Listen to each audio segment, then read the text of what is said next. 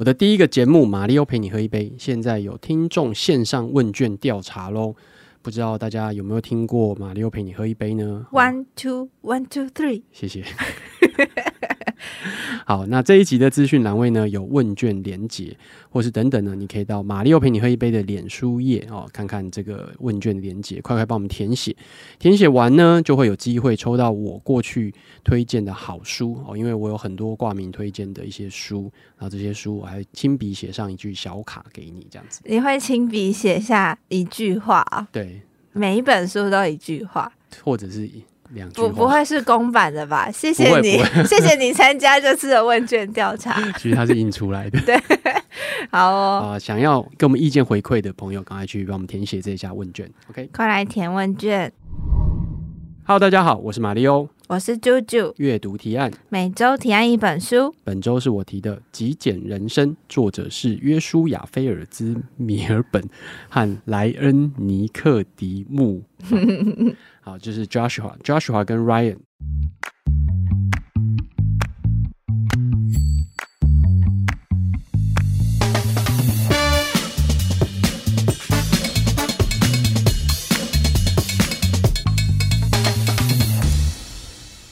这一本书其实蛮有趣的，然后因为我其实故事是话说从头啊，你很难得会分享这么软的书哎，对，没错，我就想说我讲这个一定可以打中你的，可以，嗯，极简主义，对，话说从头就是我好几年前，这应该可能四五年前了，我在 Indiegogo，因为我个人除了是一个订阅之友之外，还是一个曲目之友，对，然后我就在曲目网站上看到了一个旅行袋。对，然后我就看一下旅行袋，我就觉得，哎，这好像蛮有趣的。查一下这旅行袋的背景，然后发现呢，它是两个就是在奉行极简主义的人。那时候有一部纪录片，那个纪录片里面有一个袋子，他们就在旅行，然后就一直背着那个袋子。然后后来那个袋子的创作者就有写信跟他们讲说，因为那部纪录片很多人一直找到那个袋子，后来找到那个创作者，但是因为那个袋子是限量的，好像就有做几百个吧。所以他就写信给这两个人，就是 Ryan 跟 Joshua 说，还是我们一起来，就是重做这个袋子，就换一个名字啊，就重做这个袋子。但是当然就可能会变得比较坚固啊，然后可能有点不太一样设计等等等等的。然后你知道这件事情就是很有趣，就是一方面他们自己也知道说。呃，极简主义其实有点在。对，我刚刚就在想说，这好像有点冲突。极简就是极简，就是要减少，然后使用你现有的东西，或者是你最喜欢的东西。但他们又创造了一个新的商品，这件事情有点冲突。有点冲突，对。但他们自己有解释啊，他们说极简主义其实并不是要你不要买东西，是要有意识的去选择你买的东西。然后他们觉得这个东西是很好，就是你有买一个，你可以用很久，然后每次出去旅行都用同样的这个这个袋子。的话，那就也是符合极简主义的这样子，是啦。Anyway, 但对于一个曲目之友来讲，我很容易就被说服了。好，我就关于买这个袋子。啊，买这个袋子，当然就对这两个有印象嘛。但我其实老实讲，我也没有认真去看那个纪录片，或者是看他们在写的东西。就后来最近前一阵子吧，就我也忘记哪里，反正就看到了《极简人生》这本书，然后我就看一下，哎、欸，会不会是那两个作者写的这样子？果然是那两个人。所以我就找来这本书，因为了就是你之前购买他们的袋子，对，对他们两个名字有好感度。其实是因为杂讯看不完。好好，所以呢，我我就我就找了一本书，然后就拿出来翻了一下。那我后来发现，其实其实很不错，因为我觉得好像大家对于极简主义或极简生活，好像想象都是说啊，你就丢东西，然后住在一个空空的房子里，对，断舍离。那个是那个谁啊？有一个很有名的、呃、挖比沙比侘寂风，他就丢很夸张那样子，哈，但也不是那种什么怦然心动的人生整理魔法。近藤麻里惠，对，他的昵称叫他也是疯狂丢东西。他其实我觉得不是，你有看那个纪录？你有看 Netflix？有啊。他其实比较像是留留下你觉得有心动，或者是你对这些东西还是保持就是一种情感在的。对对，那其实。这个极简人生里面也是有提到类似的一些东西，但我觉得我后来真的觉得它蛮值得跟大家分享的原因，是因为它其实不是只有物质而已，它其实是有七个面向，书里面就提了七个面向，包含了物质、真相、自我、价值观、金钱、创造力跟人，所以它是等于说用极简主义去讨论这七个。人生中很重要的面向。然后极简主义可以在这里面有什么样应用？这样子。不过最容易理解的其实还是还是物质，对，还是物质。这、嗯、第一个就是就谈谈物质嘛。对，对，所以怎么样？最近会定期丢东西吗？你有定期在丢东西吗？我现在我现在的状态反而不是定期丢东西，嗯、而是先克制自己买东西。东西哦、对，会去开始。反复去思考，像女生最容易失控就是呃保养品、化妆品跟衣服。哦、我觉得女生就大概就这三个，嗯、对，所以我就会想说，在衣服的部分，我现在的自己想的解法是，我要定型我自己穿衣的一个方式或风格。可是我觉得你算蛮。容易就你不会一套一套的、啊，你可能蛮容易就是很多不同衣服就会组合出很多不同的组合、啊。对，可是我我之后觉得就算是组合，好像就是可能抓一个色系，就比方说黑白，嗯、然后米或黑白卡，就是这就是我未来我想要固定我自己的格式。对，然后这个格式是我出现在每一个场合的时候都不会很突兀，嗯，但是又又不会让我有太多的选择。OK，, okay. 对。各位可能要理解，就是极简不是说你要只有固定的，比如说一种类型的衣服，像那个什么 Steve Jobs 高领毛衣，但是它可能三宅一生，但它可能有一百件，这不极简哦，东西很多哦，所以就是要够用就好，这样子。对，所以你现在就是要减少买这些东西。对，但是保养品跟化妆品要怎么减少？它不是这种消耗，用完就好，用完再买。那不然呢？不然是你会多买化妆品的话，真的超容易就觉得，哎、欸，这个好像没有，就是好像是新的颜色，嗯、有点跟之前不太一样，或者这个口红是新的，嗯、然后就会觉得想要试试看不同的质地，嗯、因为那可能也才没有很多钱，有些开价甚至就是两三百块就会想要买了，哦、对，然后就会越来越多，真的会越来越多。香水也是类似的样，对.香水。还是你比较少买香水？香水我反而是倾向那种固定一两个味道、欸，哎、哦，就它都有点像身份识别的一种。OK，我自己啦。你今天有涂口红吗？看起来好白哦。没有，我口红已经丢光光了。真的哦？对啊。哦，嗯，好，那也不错啊，也是一个，也是一种极简。它其实里面有很多。原则啦，像你刚刚讲那种，就是属于它有一个原则叫做什么三十三十，哎，我看二十二十没有，它有很多，二十、超多。呃，我想想看，你刚刚说什么用完再买，二十二十无垃圾规则，二十二十是说二十这个东西你可不可以在二十分钟之内用花二十美元就买到二十美元，哦、所以大概六百块这样子，所以你就算五百块好了。假设就是说这个东西如果你可以在二十分钟内。然后对，花五百块买到，那你就把它丢掉。哦，对对，这个这个是一个，对，是所谓无垃圾规则这样子。然后三十三十是，如果这个东西超过三十美元，然后你就要等三十天，就是确定它是不是你真的有需要这个东西。所以三十三十是这一个，然后九十九十是一个东西，你检查它，如果过去九十天你都没有用到它。那你就要想一想，那未来九十天你会不会用到它？这这个九十九十就是怦然心动的那个规则，哎，哦，是吗？对，九十九就是你有没有想过，你可能前面最近这一阵子有没有使用过它？对，然后其实你就可以去思考，它就不需要存在了。但但是它还有多一个九十，它其实是蛮适合衣服的。它有提到，就是因为九十九十是会横跨季节的。就是天气其实有变化，等于是半年了嘛。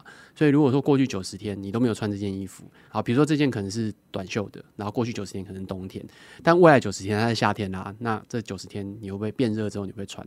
它也不会，那你就把它清空清掉这样子，拜拜。所以它很多这种数字啊，就是我看到 搞得我好懵啊。对，就是所以有二十二十、三十三十、九十九十。好，那请各位留言告诉我们。你刚刚记得了哪一个？哪一个？好的、嗯。所以你会不会定期丢东西？那你会想这样做吗？或者是整理家里这样？我以前的话会定期丢，就是特别是换季的衣服，嗯、因为我我就刚刚就讲三个嘛，化妆品、保养品跟衣服。我的衣服是丢最多的、嗯。哦，真的哦？那你会怎么丢？嗯、就是比如说，呃，这样算起来，你平均一年可能会丢丢。两次到三次，然后每一次大概都会是至少三大袋黑色塑胶袋的那种量，很惊人呢、欸。那你真的是好好检讨一下。对，我真的觉得我要好好检讨一下我自己，就是太深陷于物质主义了。哦，然后但是我觉得有一个很棒的体会，这个主角就是这个 Joshua，他其实有讲他为什么会变成这个样子，因为他跟那个 Ryan 其实是朋友，他们是小学的时候就认识的朋友这样子。然后后来这个 Joshua，因为他家里面他爸很早就去世了，好像是去世还是离开，反正就是他妈带大。但是他妈就是比较没有安全感，所以他就会想说：好，那我们也我他要赶快去工作，然后赚钱。所以后来他就变成他真的很物质，就是呃开始一路从很小的基层，然后开始啊啪啪啪啪爬到那种经理，然后管很多店这样子，然后就买车，然后买房子，然后最新最好的。对，然后但是他二十七岁的时候，他妈妈去世了，就是他妈搬到佛罗里达，他们本来住在俄亥俄州。然后后来他妈妈搬去佛罗里达，就是可能要养老这样子，就很快发现得了那个肺癌，而且而且是四期的，所以后来他们就去照顾他妈。就后来妈后来去世之后，他就要整理嘛。整理的时候，本来想说哇，东西很多，不知道该怎么办。他本来是想说找那个美国那种拖车这样子，然后就运回他家附近，然后找个仓库，是把它收进去。对，你知道就是美国地方大嘛，就是他们很多这种仓储的地方。结果后来他就一个盒子一打开，发现是小学四年级的劳作，然后他就是在想说。这个东西已经在这边这么久了，就他他那时候二十七岁，然后四年级的劳作，等于说是十七八年前的东西。他很怀疑他妈到底有没有打开来再拿出来过。那如果没有的话，留的东西到底要干嘛？所以他就改变心意，他就把那个拖车取消，然后就开始把这东西全部拿出来，就开始花很多时间清空。然后清完之后，他就觉得哎，心情很好。哦拜了位因为他那时候他妈去世那一天，他心情很差，就后来。当天晚上就跟他照顾他妈的那个护士就上床了，然后他那时候是结婚状态这样子，所以后来他婚姻也结束了这样子。OK，对，所以他就度过一个很混乱的一个时期，但他就开始做这种呃丢东西，就是把东西丢掉这样，对对对对，丢到后来隔了一阵子之后，他朋友 Ryan 那时候已经他同事就看他说：“哎、欸，你看起来最近这几年就状况很好，怎么回事？”然后就跟他解释这些。然后 Ryan 那时候有严重的酒瘾，就是常常会喝到烂醉，然后不知道自己在干嘛。虽然说平常工作都还 OK，所以后来 Ryan 也加入，他说好，我也要成为极简主义者。嗯，然后他们俩就开始做这件事情，对，就开始丢东西。然后那时候他们不知道该怎么下手，所以他们发明了一个有趣的东西。因为那个 Ryan 就是 Party Animal 这样子，他说好，那我们现在来进行一个 Party，然后这个 Party 就是打包派对，就假装你要搬家，你没有真的要搬家，但假装你要搬家，那搬家你就要打包嘛。他就把所有东西通通打包，然后接下来呢，你只拿出。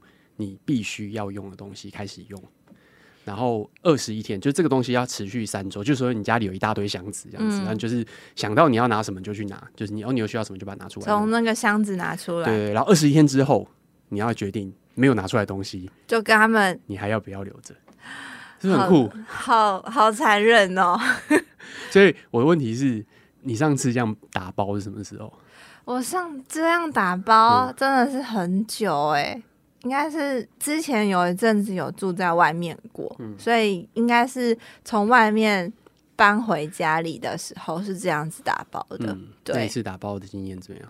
就觉得哇，我平常用这么多东西哦、喔，真的很多哎、欸。然后特别我之后其实发现，哎、欸，我刚刚想到是化妆品、保养品、衣服、衣服，其实我最多最多是书哎、欸。对啊，我的书真的太三。那你？搬回打包完之后，有没有发生过？就是可能有那种你搬回去，你会你有搬回去立刻就拆全部的箱子吗？没有，太累了，我就先把箱子就是依照他们应该要被就是分出来放在的空间、嗯、先放着，然后大概再放了大概一两个月之后，才开始慢慢整理。但你有全部打开来？我现在全部打开来，哦、花了多久时间全部打开来？好几天。不是不是不是，我说。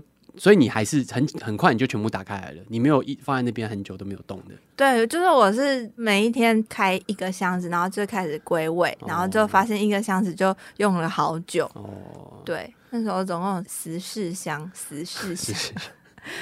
我那时候大学的时候打包也是，呃，我住宿舍四年，然后打包回来的时候就也是这样很多书那时候，然后我真的有那种书放在那边几年都没有开的。对，我一直放在那边这样子。上一次搬家不准嘛？上一次搬家就从楼下搬楼上，对，就是 陆续续搬上去。太简单了，不是太简单，是没有真的经历过打包这件事情，就只是感觉把 A 点移动到 B 点。然后，但我再上一次其实就有，然后再上一次其实算蛮认真的打包，然后打包之后其实还其实感觉不错，因为我后来发现其实我东西还真的没那么多，因为书很多，酒很多，就是这两大类嘛。然后书很重，所以我就是分散放，然后就找搬家公司搬过去。我只花两个小时全部放上去的，所以我觉得我那时候觉得，嗯，我东西其实还好。嗯，但我这一次搬的时候就觉得，嗯，我东西很多，开始有意识到有点多，对，真的有点多。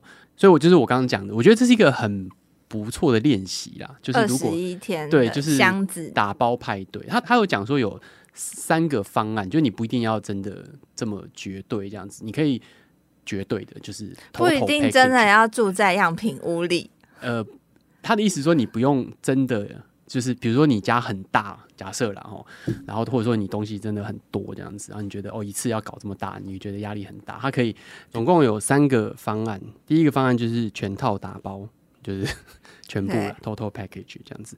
然后第二个就是单一房间，嗯，我就你你只要可能选一个房间打包它这样子。然后第三个就是很多房间，就是随便你啊，就是你不想要把全部都打包，但是你也想要多打包一些也可以，但就是这样选。嗯那我个人觉得，当然是全部一起或者是比如说像你可能在家，你可能就是把你自己的房间打包，我觉得也也 OK 啦。其实也也是也够累了。我上次去年，我不知道你知不知道，我那时候把我旧家书，然后有一个飘书运动，对，你的飘书运动，那个叫以酒换书运动，对，以书换酒吧，对对对，以书换酒，对对，哎、欸。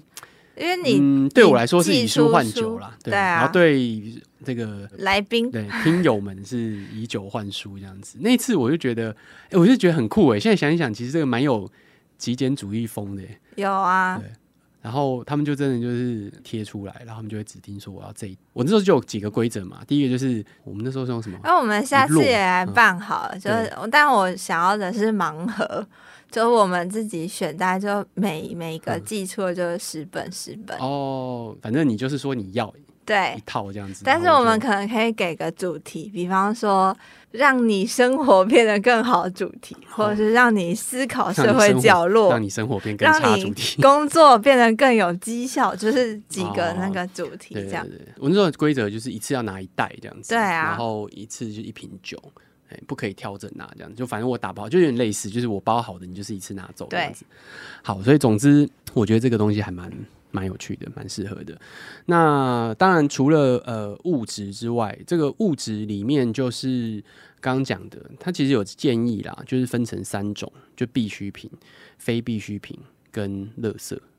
那必需品很好理解嘛，哦，比如说。什么牙刷啊，或者是刮胡刀啊，刚、嗯、刚差点一时愣住这样子。必需品，对，就是你生活中的必需品，然后比如说电脑嘛，哦、嗯，比较工作这样子，对，充电线之类的，哦、嗯，然后那它的非必需品就是说可以让你生活变得可能提升什么的，所以比如说沙发其实也可以算这样子，对，它可能是非必需品，但是还不错哦。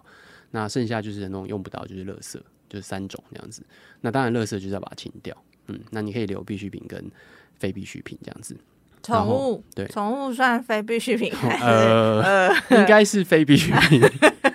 但这个逻辑好像可以放在小孩身上。那小孩小孩是，然后然后我觉得它有一个在物质那边有一个很棒的，就是实时实时又来了又来了，对，新第四个对实时所有物理论，就是你列下来你买过最贵的十个东西，嗯，放在一边。你就可以回想，好，你随便讲一个，十个你买过最贵的东西。床垫，床垫，好，冰箱，冰箱，OK，吹风机，吹风机竟然已经到最贵了。戴森啊，哦，呃，讲到品牌了，嗯、没关系，请赞助我。然后另外一边就是写十个你觉得最有价值的事物。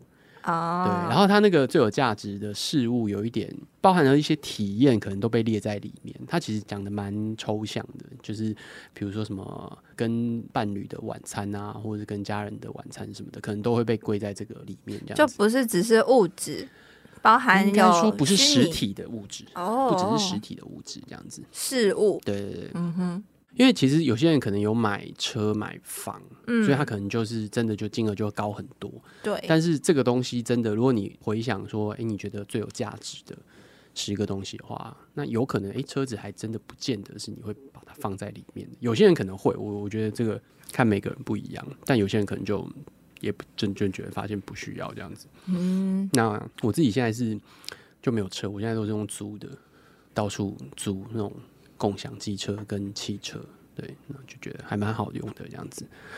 那后面我觉得就刚刚讲都是物质啊，虽然我刚刚讲说，其实除了物质之外，还有六个，就真相、自我、价值观、金钱、创造力跟人。那我很推荐大家可以再看看后面的东西，因为它里面讲真相，其实就是就是我们害怕什么东西，就你要怎么面对你的事实跟真相，你要怎么样能够公开自己的。怎么讲？就是对朋友诚实，或对亲人、家人诚实。所以他的意思是，就是你如果堆积太多东西，其实是代表你可能想要隐藏，或者就是有一些你想要欲盖弥彰。其实不是，因为他就像我我刚刚讲，极简主义它不只是物质，就我们只是太容易，因为我们囤太多东西，所以一讲到极简，我们想到的就是物质的极简而已。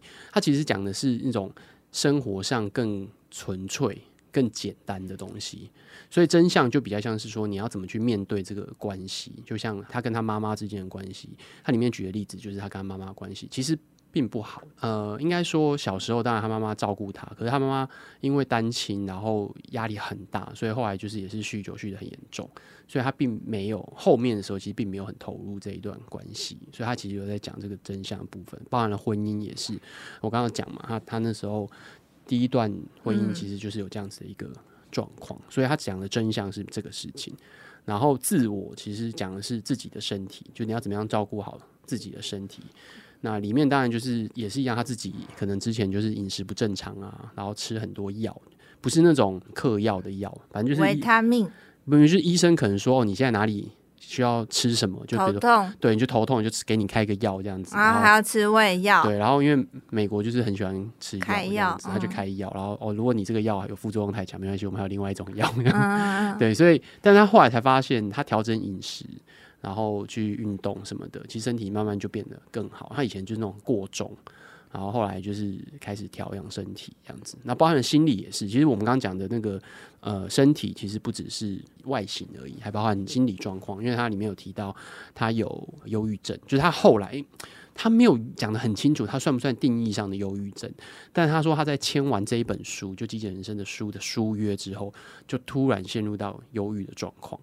然后即便他写完了，他都说他还没有很有把握，他现在的状况是回到之前那个样子。对，但他都很诚实的把它写下来。那这就是讲自我，透过极简主义的，比如说生活方式，嗯、呃，那当然就吃东西就很清楚嘛。就现在可能很多人都知道，比如说吃原型食物啊，对啊，不要吃太多加工的东西，然后尽量减少糖类的东西等等的。对，嗯，然后那他是他是吃素，就是这个作者吃素。呃，我们讲现在都是讲 Joshua，因为那个 Ryan 的工作 在这本书里面的工作是在每一章后面他会提出。一些精简的摘要跟问题，然后还有建议，让大家可以反思这样子。take away 对，所以它里面有讲到说，其实，在 podcast 跟书都是他做百分之九十的内容，然后那个 Ryan 会做其他十的这样东西，这样子。所以这是自我，然后价值观就是你的行为有没有符合你你想要的那个价值观。就是这是你自己价值观是你自己决定的，但是有些时候我们的短期行为其实并没有符合我们的价值观。嗯，就是像像比如说刚刚他提到的那种，你想要对你亲人很好，你想要对有一个很好的家庭关系，但其实比如你都工作不回家，那你你其实不可能达到这件事情，所以他其实也不符合你的价值观。然后金钱就是呃不要欠债，因为他刚刚一开始讲他买很多东西，其实很多时候其实都是刷卡欠债去买的那些东西。然后要怎么去存钱啊、理财啊？其实他那里面那一章就都在讲理财这件事情有关，嗯，对，包含了记账这样子。对，理财感觉之后可以再跟你讨论。对啊。然后创造力就是怎么样能够找到自己内在的创造力，其实这蛮好玩的，就有点像是说你怎么样不要分心，不要被干扰，哦，不要被手机里面一堆 app 一直哗哗哗哗哗哗，这些东西都有提在里面。那这东西都没有，其实搞不好你他有讲说，其实创造力可能就是这些会影响到。那最后一个人其实是讲你的关系，就是你的朋友关系，或是亲人关系，或者是你的伴侣关系。但这跟极简的关系又是什么？所以其实人，人这一章。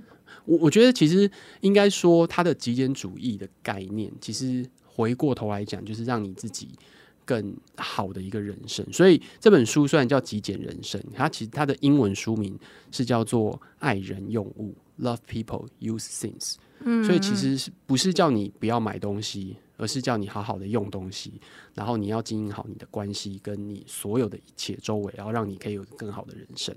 嗯，所以这个书翻译也不能说错了，它并不叫极简主义，对，它叫极简人生，就是怎么样用这些方法跟这些概念。然后理念去过好你的人生。那其实像那个现在有些禅啊、嗯、佛啊、和尚啊，他们过的生活就是这样、啊。其实对啊，其实有啊，所以然后包含了，所以最后人就是主动建立健康的关系，就你想要的那个关系。嗯、那可能有些关系不是你想要的，有毒的关系。那里面甚至有讲到道歉这件事情。所以其实我觉得他谈的非常的多，很广，很广，其实很广。刚刚讲丢东西其实是第一章而已，然后后面六章我觉得都很有意思。这样子，嗯，我觉得蛮值得去看一下的。这样子，好，那延伸阅读。对，我刚刚就除了前面有想提到那个怦然心动的人生整理魔法之外，嗯、我还要想到两本书，一个但都是针对物质这一块，嗯、一个是詹姆斯麦基诺的《机智购物生活》，他就是针对物质主义，然后他去提到就是在买进来这些东西的时候，你可以怎么更有意识，跟去思考。这些东西跟你生活之间的关系，嗯、然后另外一本是珍妮佛霍华德的《囤积癖》，嗯，对，然后我觉得《囤积癖》它其实跟极简也是可以去延伸，但它又是在讨论的是另一个议题，就是在我们刚刚前面有提，就是可能针对物质这一块的更延伸，比方说我刚刚提问说，会不会是因为他心里面有哪些问题？然后才去衍生，就比方说不安全感也好，其实有有可能，对，对他其实有讲一些他的经历跟他看到的东西，的确是有一点关系。对，所以这个我觉得囤积癖他又可以另开一个主题，嗯、因为囤积癖他也会去回扣到，就是去检视自己内心，跟去找到你自我的这一块。嗯、对，然后你刚刚有。就是你看，你有写到，就是在 Netflix 上面有他们这两个人的那个故事。这是一个新的纪录片，不是纪录片，不是那一部电影，不是之前的纪录片。其实这两个都是纪录片。嗯，然后之前是极简主义，对，然后这一个是极简人生。然后 Netflix 之前有。纪录片，然后后来好像可能下架吧。这个是新的，就《极简人生》，简单就是潮。这个是新的纪录片，这好像是去年的，去年上的。嗯，对。然后因为这一次是 Netflix 自己自己拍的，所以可能就不会被下架。哦，好的。嗯，然后另外就是刚刚讲那个 Every Little D 的文章，你想要智慧行李箱还是老派的旅行袋？所以你的旅行袋到现在还有在用吗？有啊，有啊，有啊。而且我跟你讲，其实后来我两个都买了。所以你 你这样有没有极简到啊？但你两个的话，你两个都会带吗？就是就不同的用途啊。因为行李箱是出国时候，就是你要出比较远门，或是比较带比较多大的东西的时候，还是会用啊。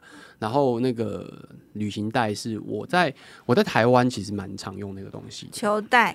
不是，就是去，比如说三天两夜、四天三夜那种，oh. 它其实很还蛮大的，然后我觉得很适合，或者说回去回我家就是旧家或者什么要带一些东西，过年啊什么过节的时候，嗯、它可以放球鞋，然后可以放电脑什么的，就很方便。嗯，我是行李箱派的，嗯、因为女生真的是一直提东西好累哦。对我来说，就是你要走路的时候，我觉得算方便啊，因为你拿就走啊。行李箱推有些时候可能会有障碍物啊，或者什么的，对啊，大概就是这样子，嗯。好，这就是我们今天跟大家分享的极简人生。那不晓得你各位现在回想哦，如果你在听的时候，想想看你家里有多少东西是你觉得九十九十过去九十 天没有用到？那，那你现你看完这本书，你现在的生活，你有开始？做哪一件事吗？十二十十二十二十？哎，我觉得很有可能呢、欸。像我其实就有在想，像我们刚刚聊到，呃，我们两个都可能类似，就是书很多，对然后另外一个就是酒很多。那酒其实对他们来讲可能还好，因为他有讲说，其实可以消耗性的东西是还 OK 的，就是因为你用完就没了，不会留留在那边。那但是我现在我又很常买，可能像你的化妆品这样子，嗯，对，就是还没有喝完，然后但就继续买下一个，对，然后觉得啊、哦、天哪，这个好特别哦，这样子，对，就去酒展就会，然后有时候啊喝很嗨，不自觉手对，然后就就买了这样子，对，那我觉得书就像你刚刚讲的，可能我们在想电子书这件事情。嗯，对。